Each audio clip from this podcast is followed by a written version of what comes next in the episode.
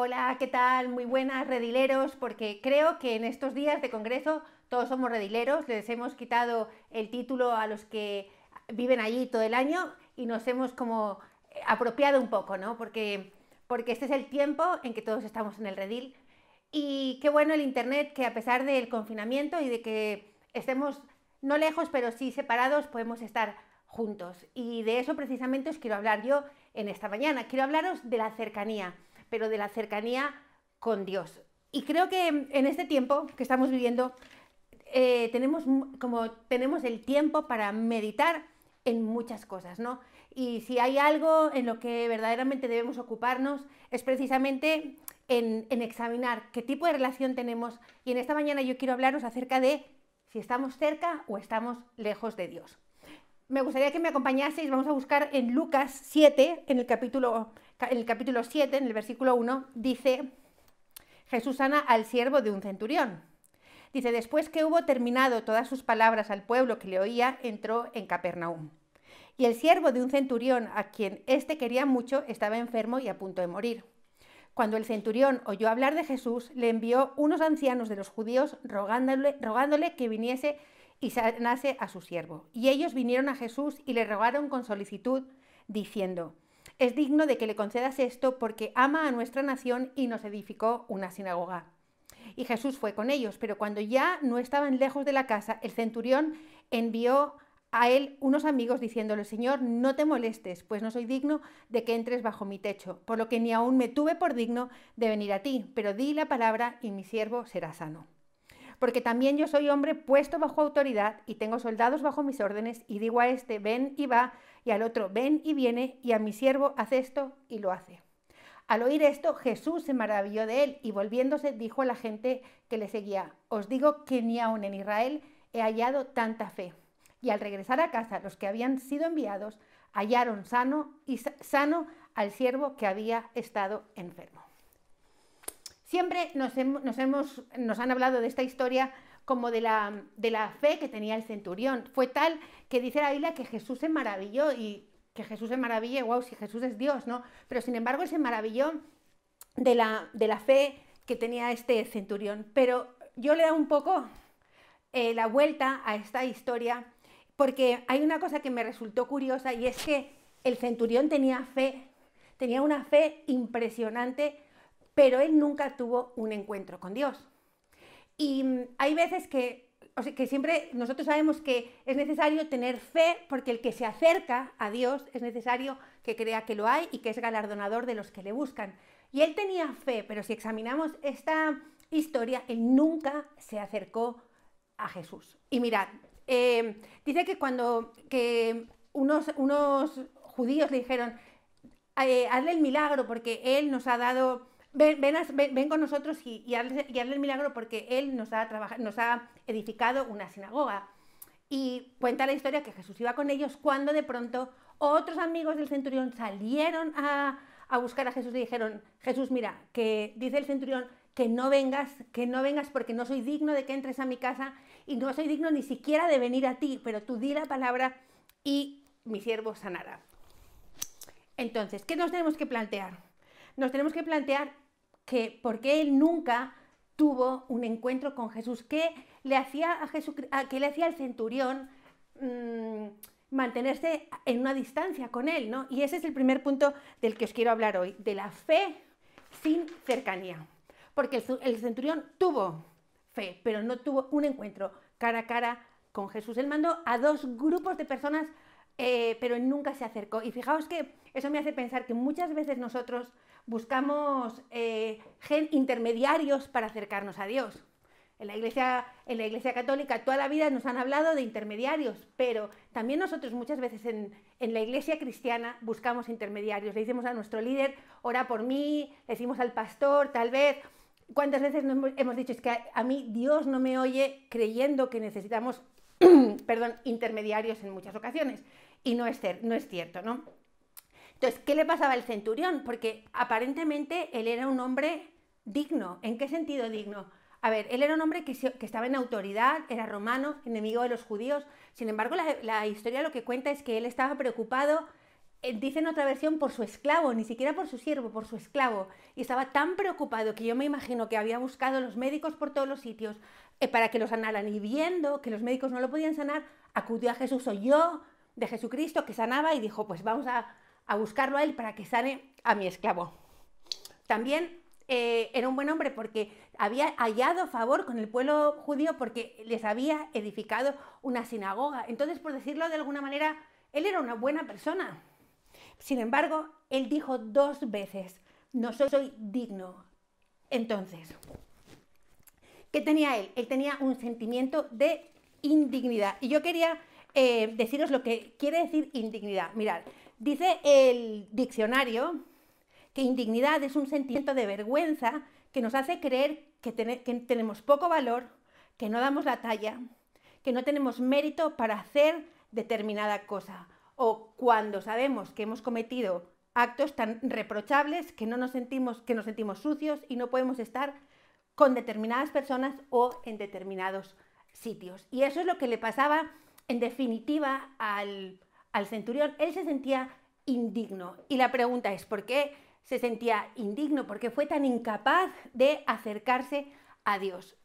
Em, creo que muchas veces a nosotros nos pasa lo mismo, ¿no? Eh, tenemos fe, sabemos quién es Dios, sabemos lo que Jesucristo hizo por nosotros en la cruz del Calvario, sabemos que Jesucristo resucitó, sabemos que está sentado a la diestra de Dios, sabemos todo, pero sin embargo no somos capaces de acercarnos a Él porque muchas veces nos sentimos indignos. ¿Y qué es lo que hace que nos sintamos indignos? Eh, tal vez es un pecado eh, que hemos vuelto a pecar, tal vez que antes de entrar a la reunión del domingo o a la alabanza o al devocional no somos capaces de acercarnos y a lo mejor alabamos al Señor, pero con una distancia, sin, sin ser capaces de acercarnos porque hemos pecado otra vez o porque no vencemos ese pecado recurrente eh, en nuestras vidas. ¿Por qué no somos capaces de, acercarnos a Dios? Mm. Creo que la vida cristiana consiste en mucho más que tener fe, aunque es necesario tener fe, ¿vale? Como decíamos antes, la Biblia dice que es necesario que el que se acerca a Dios crea que lo hay y que es galardonador de los que le buscan. Pero no es bastante eh, solamente tener fe. Una, la, vida cristiana consiste y se basa en tener una relación con Dios, ¿vale? Em, ¿Qué otra cosa podía impedir que el, centurión se acercara a Jesucristo? Yo creo que muchas veces el ruido que hay en nuestra mente nos impide acercarnos a Dios. ¿Qué quiere decir ruido? Pues muchas veces como, como tal vez mecanismos de defensa o, conflictos en nuestra mente, fortalezas mentales que nos llevan como a, no acercarnos. Y, un ruido como que, pues por ejemplo, mirad, la Biblia dice acercar, acercándose a Dios con confianza, acercándonos eh, con confianza al trono de su gracia para alcanzar gracia y oportuno socorro. Sin embargo, eh, había ruido en, la vida del, en la mente del centurión y no fue capaz de acercarse con confianza. Lo que él pensaba, tal vez él pensaba, ah, es que yo soy romano y el judío, o tal vez pensaba, ¿qué van a, van a pensar de mí? O, su pecado mismo no, no pudo como vencer ese ruido eh, que había en su, en su mente, eh, interferencias tal vez, que no pudo vencer y pesó más lo que él pensaba que lo que la Biblia dice o lo que Dios mismo dice, ¿no? Fijaos que el Salmo 145 dice que el Señor está cerca de todos los que le buscan, de los que le buscan sinceramente. Entonces Dios es un Dios de, cercanía, ¿de acuerdo? Y hay un versículo que me gusta mucho que dice que en 2 Corintios 5, 19 dice que Dios en Cristo Jesús estaba reconciliando al mundo con Él, estaba acercando, porque en definitiva reconciliarse es acercarse, ¿vale? Y Él estaba acercando, reconciliando al mundo con Él, no teniéndole en cuenta al mundo sus pecados. Entonces, em, este, este, pobre centurión no fue capaz de, mm, vencer mm, tal vez ese sentimiento de indignidad que tenía eh, o tal vez el, ruido que había en su mente. Y fijaos que hay otro caso de, de una persona que se sintió muy indigna en la Biblia y ese fue el hijo pródigo. El hijo pródigo llegó mm, a, la casa de su padre y le dijo a su padre exactamente lo mismo. Le dijo, em, no soy digno de, ser llamado hijo tuyo. ¿Y qué, ¿Y qué, decíamos que es el, eh, la indignidad, la indignidad es un sentimiento, ¿vale? De que no somos válidos, de que no somos, eh, de que hemos hecho algo que no nos permite ser o hacer determinadas cosas o estar en determinado sitio. Y el, hijo pródigo se sentía tan avergonzado por las cosas que había hecho que le dijo a, a, su padre, no soy digno de ser llamado hijo tuyo. Sin embargo, nosotros, Dios es un Dios de oportunidades, Dios es un Dios que Mm, que nos da las oportunidades que hagan falta y cómo contestó, cómo respondió el padre ante esas palabras del hijo pródigo. Él dijo, hagamos una fiesta porque mi hijo que estaba muerto ha resucitado y dice la Biblia que le puso un anillo en el dedo y que le cambió sus vestiduras, ¿de acuerdo? Entonces, eh, nosotros nos tenemos que plantear eh, dónde estamos nosotros, si estamos lejos, si estamos eh, cerca, cómo, es, cómo, es, que nos relacionamos con, con Dios. Eh, y hay otra, hay otra, otra posición que me, gustaría contaros en, esta, en esta mañana, que es la cercanía sin fe, porque también existe, hemos hablado de la fe sin cercanía, pero muchas veces estamos cerca, pero no tenemos fe. Y fijaos lo que pasaba con la familia de Jesús. En Juan 7, el versículo 3, vamos juntos a Juan 7.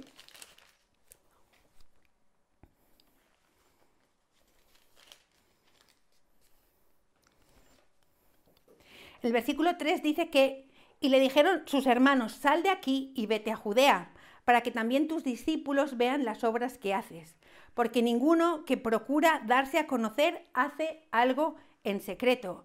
Si estas cosas haces, manifiéstate al mundo. Y el versículo 5 dice, porque ni aún sus hermanos creían en él. Entonces, fijaos, es, es, como la contrapartida de lo anterior, ¿no? Es cercanía sin fe. Los, hermanos de Jesús no creían en Jesús, no creían. Y, muchas veces estamos nosotros igual, estamos igual. Nosotros podemos tocar a Jesús, podemos palparlo, como de la misma manera sus hermanos podían tocarle y palparle. Y sin embargo, eh, ellos no creían y muchas veces nosotros estamos igual. Em, yo creo que si, que si ellos hubiesen podido Mm, si hubiesen creído, hubieran visto más milagros en su vida diaria, en su vida cotidiana, ¿no? Si hubieran entendido quién era Él, que era el Hijo de Dios, hubieran podido vivir de una manera diferente. Entonces, mirad, dice la Biblia en Marcos, Marcos 9, vamos un minuto a Marcos 9, porque hay una historia diferente de un hombre que se acercó a Jesús, pero se acercó con incredulidad. Pero Dios es un Dios tan bueno que conoce nuestra humanidad entonces, y hay un versículo que me encanta que dice, acercaos a Dios y Él se acercará a vosotros. No es necesario que nosotros eh, como recorramos todo el camino. Dios es un Dios que nos sale al encuentro, ¿vale? Entonces, eso es lo que pasó precisamente en este versículo. En el capítulo 9, en el versículo 17, dice, cuenta la historia de, un muchacho que Jesús iba a sanar, ¿vale? Entonces él dice, en el 16 Jesús preguntó, ¿qué disputáis con ellos? Y respondió uno de la multitud, Maestro, traje a ti mi hijo que tiene un espíritu mudo, el cual donde quiera que le toma, lo sacude y echa espumarajos y cruje los dientes y se va secando y dije a tus discípulos que lo echasen fuera y no pudieron. Y, entonces Jesús dijo, traédmelo, en el versículo 19. Y en el 20 dice, y se lo trajeron, y cuando el Espíritu vio a Jesús, sacudió con violencia al muchacho, quien cayendo en tierra se revolcaba echando espumarajos. El 21, Jesús preguntó al Padre, ¿cuánto tiempo hace que esto le sucede? Y él dijo, desde niño. Y muchas veces le echan el fuego y en el agua para matarle. Pero si puedes hacer algo, ten misericordia de nosotros y ayúdanos. Jesús le dijo, si puedes creer, al que cree, todo le es posible. E inmediatamente el padre del muchacho clamó y dijo, creo, ayuda mi incredulidad. Y cuando Jesús vio que la multitud se agolpaba, reprendió, al espíritu inmundo, diciendo, el espíritu mudo y sordo, yo te mando, sal de él y no entres mal más. Entonces el espíritu, clamando y sacudiéndole con violencia, salió y se quedó como muerto, de modo que muchos decían, está muerto. Pero Jesús, tomándole de la mano, le enderezó y se levantó. En la nueva traducción, eh, la nueva traducción viviente, en el versículo 21, 23, perdón, dice, Jesús le dijo, si puedes, no, el 22, dice, ten misericordia de nosotros y ayúdanos, dice aquí, pero en la nueva traducción viviente dice, si puedes hacer algo, por favor, ayúdanos. Y Jesús le dice, ¿cómo que si puedo hacer algo? O sea, ¿cómo no iba a poder hacer algo si, perdón, yo soy Dios, ¿cómo no voy a poder, no? Pero, y él dijo, si puedes hacer algo, ayúdanos. Entonces, ¿qué es lo que me gusta de este versículo? Me gusta que, bueno, él estaba cerca porque se acercó, ¿de acuerdo? Tenía un problema y él se acercó, pero fue como muy honesto con, con Jesucristo. ¿Por qué? Porque dijo, creo, pero ayuda mi incredulidad. Y lo guay de la Biblia que en estos días lo está estudiando con Alex San Pedro, que hecho un curso muy bueno, es que la Biblia es cuenta la divinidad de Dios y la humanidad del hombre. Y de eso aprendemos, ¿no? ¿Por qué? Porque este señor se acercó a, Jesús siendo sincero y dijo, ayuda mi incredulidad. Y muchas veces estamos nosotros de la misma manera. Muchas veces nosotros estamos cerca, tal vez estamos sirviendo en la iglesia, tal vez estamos 24/7, tal vez somos de, del staff o, o, o qué sé yo, y sin embargo, hay áreas en nuestras vidas en las que nosotros tenemos tanta incredulidad, no somos, no somos capaces de, de creer, ¿de acuerdo? Y, y yo pienso que, que, que, tenemos que reconocerlo, que tenemos que, que darnos cuenta de cuál es la, la situación eh, en la que nosotros tenemos incredulidad y decírselo al Señor como, como Él se lo dijo. Nosotros muchas veces caemos en, en la religiosidad o de ocultar muchas cosas o tal vez en, no acercarnos por, por, esa misma incredulidad o por, o por la indignidad o tantas cosas que nos pueden separar de Él, pero o tal vez sencillamente no nos hemos enfrentado a la situación en la que nos, a que nos estamos enfrentando en este momento. Tal vez nosotros sabemos que Dios mata gigantes de tres metros, pero ahora estamos viviendo una situación en la que Dios tiene que matar un gigante de 10 metros y no somos capaces de creer. Y eso es lo que nosotros nos tenemos que plantear. ¿Cuál es nuestra situación con respecto a Dios? Eh, yo creo que, este tiempo de aislamiento es un tiempo en el que nosotros eh, podemos pensar cuál es nuestra situación con respecto a Dios, ¿no? Y no solamente que podemos pensarlo, sino que las circunstancias, me imagino, que nos llevan a eso, ¿no? La enfermedad que hayamos, que hayamos podido ver, eh, a nuestro alrededor o en gente cercana o en nuestros familiares o tal vez la situación económica, ¿no? que es que es una cosa que se va como demorando, eh, rompiendo por todos los sitios y tú dices, wow, pero ¿qué va a pasar? Y nos llenamos de preocupación porque, o de incredulidad tal vez porque, porque no somos capaces de, de creer que, que, Dios puede hacer algo. ¿no? Y eso es lo que yo creo que, que debemos planteárnoslo. Eh, a mí me ha pasado una situación en este tiempo que os quería contar. Eh, mi padre se ha puesto enfermo. Eh, hoy justamente que estoy grabando esto, eh, me acaban de decir que lo han ingresado en el hospital, pero em, llevamos como tres semanas luchando con la salud de mi padre. Mi padre tiene 82 años y no sabemos si tiene coronavirus o no, pero, pero sabemos que ha estado muy malito, que tiene neumonía, que tiene líquido en la pleura, en fin, ha estado muy malo. Tiene un cuadro médico un poquito complicado y, tiene 82 años. Y entonces lo que más me preocupaba a mí es dónde va a pasar mi padre la eternidad, lógicamente. En todo este tiempo eh, no he sido capaz de compartirle nunca.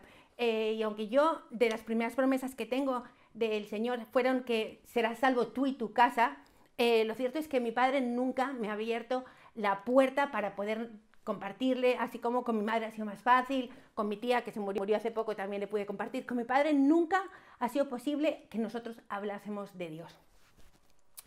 Y yo estaba tan afligida, tan afligida que no sabía qué hacer y, estaba afligida, pero no porque, sino porque yo no era capaz, no era capaz de, de, ir y compartirle a mi padre. No sé el temor que tenía, que yo me lo planteaba ir a mi casa a hablarle y es que me quedaba paralizada, ¿no? Y este, y este, este temor eh, o este, y este sentimiento de, de, vergüenza con respecto a Dios, ¿cómo me puede dar miedo mi padre? ¿O cómo es posible que yo no sea capaz de vencer esa barrera y, y alcanzarlo? ¿no? Me tenía como, wow, que no sabía qué hacer.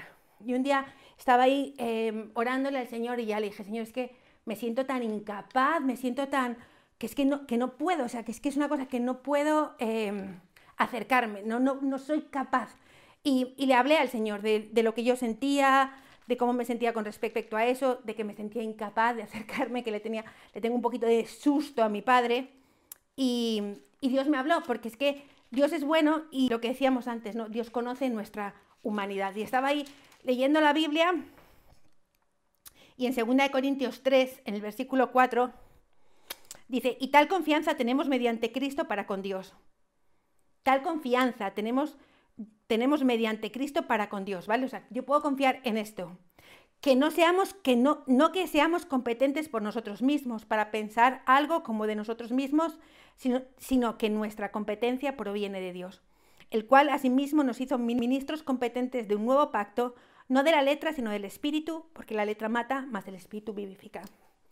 Y es genial, porque, porque, es un poco como lo, lo, que le pasó a este señor, ¿no? Yo fui a decirle al Señor, Señor, esta es la situación que tengo, le tengo que compartir a mi padre, pero no soy capaz de hacerlo, ayúdame a vencer. Y es un poco como lo que le había pasado al señor de, del niño lunático, ¿no? Le dijo, creo, pero ayuda, em, eh, creo, pero ayuda a mi incredulidad. Y Dios me, conté, me habló, me habló esto, y ese día por la tarde, me parece, o al día siguiente, fui y le pude compartir a mi padre, eh, pude orar por él, no sé si ha hecho la oración o no, pero sí algo se, se rompió en mi vida, ¿no? Y he podido orar por él, orar con él, orar por él. Y bueno, ahora está en el hospital. Eh, no digo que esto no me cause una cierta zozobra, ¿no? Y um, como que te mueve un poco, pero tengo la certeza de que Dios va a cumplir su palabra, en la que me dio hace 30 años, pero sobre todo es que yo me puedo acercar con confianza. Entonces, creo que es un buen momento, es una circunstancia difícil la que estamos viviendo en todos los niveles, a nivel mundial, a nivel de iglesia, a nivel de familia, a nivel personal pero, y, y a nivel con Dios. Y yo creo que cada uno tiene que plantearse cuál es la situación que tiene con respecto a Dios. Tengo fe, pero me mantengo en la distancia. No soy capaz de acercarme tal vez porque tengo un sentimiento de, indignidad, porque tengo un pecado recurrente, porque caigo siempre en lo mismo, porque cómo voy a ir a confesarle a Dios el mismo problema siempre y me mantengo en la distancia y creo, sé que Dios es un Dios poderoso y capaz, pero sin embargo no soy capaz de acercarme como le pasó al centurión que nunca tuvo un encuentro con Dios. Y fijaos que, que Job le pasó un poco lo mismo, ¿no? Job dijo, de oídas te había oído, más ahora mis ojos te ven. Y muchas veces así somos nosotros, ¿no? De oídas oímos del Señor y le oímos, oímos en la iglesia, pero nuestros ojos no le han visto. Y esta es la oportunidad que tenemos. O tal vez nuestra situación es que estamos cerca, servimos al Señor, estamos 24/7 en la iglesia, pero sin embargo no creemos. Hay situaciones en nuestras vidas que nosotros ya las hemos dado por imposibles, las hemos, hemos dejado, hemos dicho, no, mira, aquí no se puede, Dios aquí no puede entrar porque te estamos llenos de incredulidad. Y os voy a decir una cosa, y ambas cosas al final terminan como confluyendo. ¿Por qué? Porque la incredulidad también te, impide muchas veces acercarte al Señor, decírselo, ¿no? Que es lo que me pasa a mí, se me mezcló un poquito todo. Eh, tenía incredulidad y no era capaz de, decírselo a Dios hasta que necesité como, como romper esas barreras.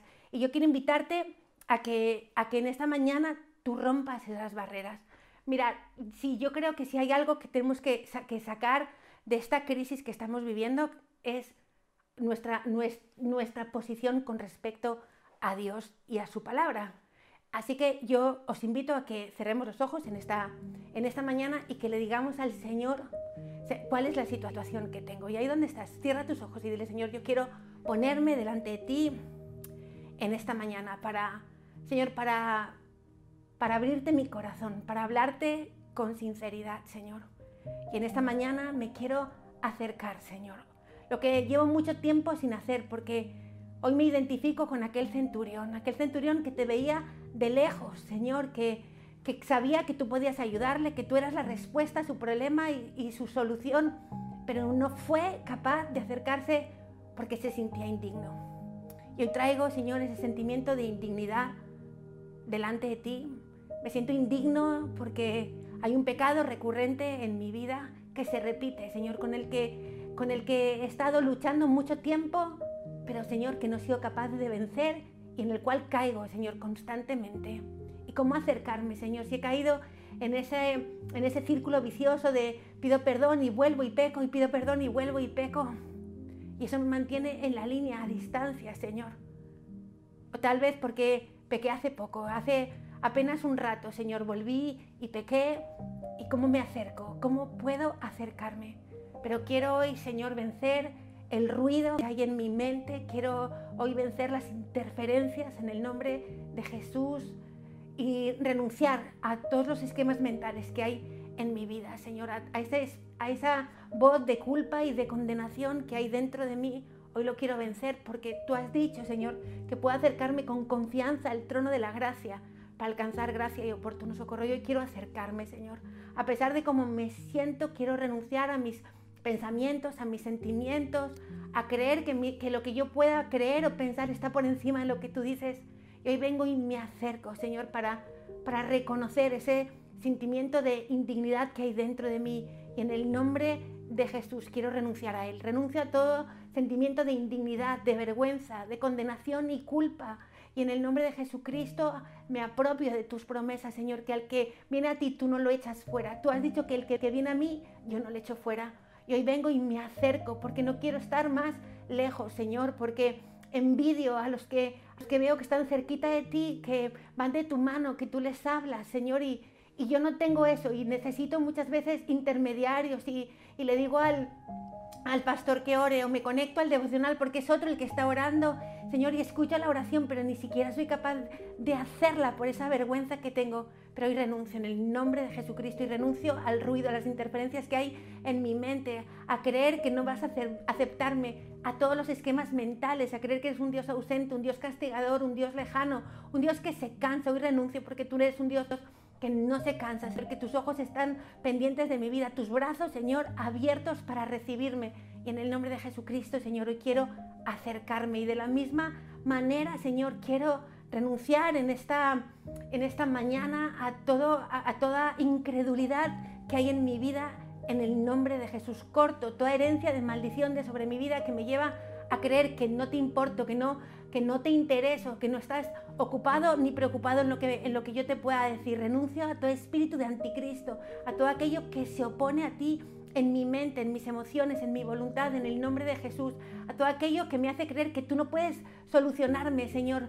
Y vengo a decirte, Padre, que creo y que quiero creer, pero que ayudes mi incredulidad, que donde yo no llego, tu Espíritu Santo llegue en el nombre de Jesús, porque te necesito, Señor, porque no quiero estar alejada de ti de ninguna manera, quiero estar cercana, sentada, Señor, eh, a tus pies, así como María, Señor, muchas veces soy como Marta, Marta, afanada y turbada por tantas cosas, haciendo muchas cosas de cara a los demás, tal vez, Señor, como el centurión, aparentemente, Señor, una, una persona recta, íntegra, que me ocupo de los demás, que amo a los demás, que hago lo correcto, Señor, afanado por muchas cosas, pero tú le dijiste, Marta, Marta, afanada y turbada estás, María, ha escogido la mejor parte.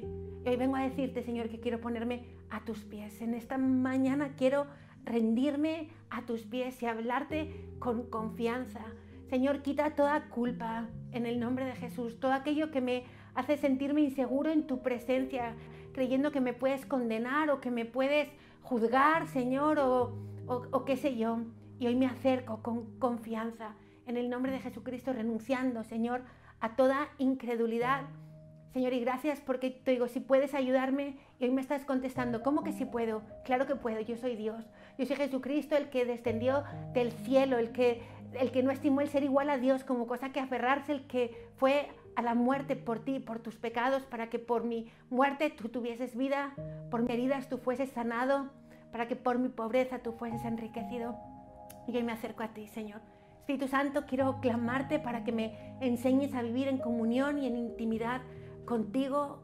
Quiero, Señor, como eh, desandar esa distancia que yo misma he puesto contigo en el nombre de Jesús para poder, Señor, caminar a partir de ahora de tu mano. Señor, que se haga en mí tu voluntad, que se cumpla en mí tu palabra. Y Espíritu Santo, te pido para que seas tú advirtiéndome en todo tiempo y en todo momento de yo quiero dar un paso atrás, si quiero poner distancia, Señor, cualquier cosa que me, que me pueda alejar de ti, Espíritu de Dios, yo te pido que tú seas un chivato en mi vida, una luz de alarma que me lo, que me lo avise, que me lo diga, porque, Señor, hoy te digo, tú conoces el corazón, he querido siempre estar cerca de ti, hay muchas cosas que, que tal vez no me han dejado, pero hoy te digo, quiero, ayúdame, Señor, tú eres el que pone el querer como el hacer por tu buena voluntad que a partir de hoy, Señor, algo se rompa en mi vida para que yo pueda, Señor, acudir al trono de la gracia para alcanzar gracia y oportuno socorro, para que tú seas mi refugio, mi fortaleza, mi pronto auxilio y el primer lugar al que yo acuda, Señor, no solamente en la dificultad, quiero ser agradecida también, Señor, no solamente en la dificultad, sino en las, en las situaciones de bonanza, en las buenas circunstancias, también quiero acudir a ti para darte gracias sabiendo que toda buena dádiva y todo don perfecto provienen de lo alto. Te doy la gloria en esta mañana. Alabo y exalto tu nombre, Dios eterno y Dios perfecto. Muchas gracias, Señor, por el privilegio de saber que soy tu hija, por el privilegio de saber que tú eres el Dios de las oportunidades. Y gracias porque tal vez yo soy como ese hijo pródigo que dijo, no soy digno de ser llamado hijo tuyo, pero gracias, Señor, porque tú estás hoy derramando, Señor, eh, algo nuevo en mi vida, poniendo también en mi dedo tu anillo, Señor, y vistiéndome de vestiduras nuevas, no de vestiduras de culpa, ni de indignidad, ni de vergüenza, sino de vestiduras nuevas. Y yo quiero alabarte, exaltarte y rendirte mi corazón. A ti sea la gloria en esta mañana, en el nombre de Jesús. Amén y amén, Señor.